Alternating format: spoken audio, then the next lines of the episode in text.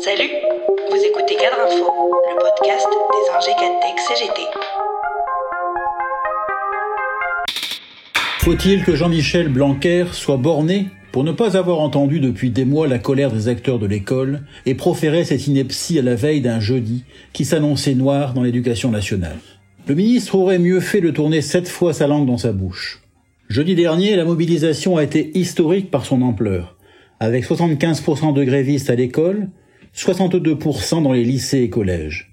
Et que dire de la diversité des cortèges, qui ont réuni professeurs des écoles, enseignants du secondaire, assistants d'éducation, infirmières et médecins scolaires, assistantes sociales et associations de parents d'élèves, et fait très notable, des chefs d'établissement et des inspecteurs d'académie.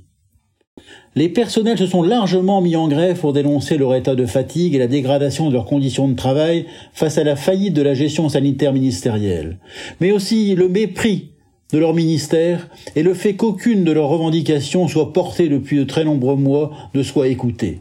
C'est féliciter ainsi CGT Éducation.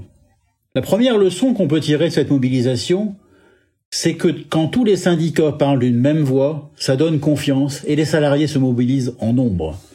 La deuxième, c'est que devant l'unité syndicale, la puissance de la mobilisation, Jean-Michel Blanquer mange son chapeau. Et le Premier ministre a été contraint de recevoir les syndicats et lâcher du lest. Il n'a pas pu siffler la fin de la récré, ni mettre un terme à la contestation. Car selon la CGT, s'il a reconnu l'exaspération de tous les personnels de l'éducation nationale, la très forte mobilisation et la nécessité d'accéder à quelques exigences, comme les matchs chirurgicaux ou FFP2, les quelques engagements pris ne peuvent pas nous satisfaire, car ils sont trop flous. Ainsi, sur la question des moyens humains revendiqués de longue date, les recrutements sont encore insuffisants et provisoires. Car le ministère ne propose de recourir à des personnels contractuels et seulement jusqu'en juillet. Rien à voir avec le plan d'urgence revendiqué notamment par la CGT Éducation, avec la création immédiate, massive et pérenne de postes de toute catégorie de personnel.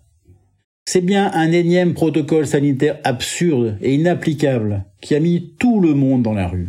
Mais c'est parce que l'école est à l'os, comme l'hôpital est exsangue, que les personnels et les parents d'élèves ont répondu en masse. Le gouvernement ne peut continuer à maltraiter ceux qui font l'école en les sous-payant. Mais il n'a toujours pas répondu aux revendications salariales des personnels, avec notamment la perte abyssale subie depuis des années. Parlons donc que cette explosion de colère aura des suites et qu'elle nourrira la mobilisation nationale interprofessionnelle du 27 janvier prochain pour exiger des augmentations de salaire, défendre les emplois et améliorer les conditions de travail de tous.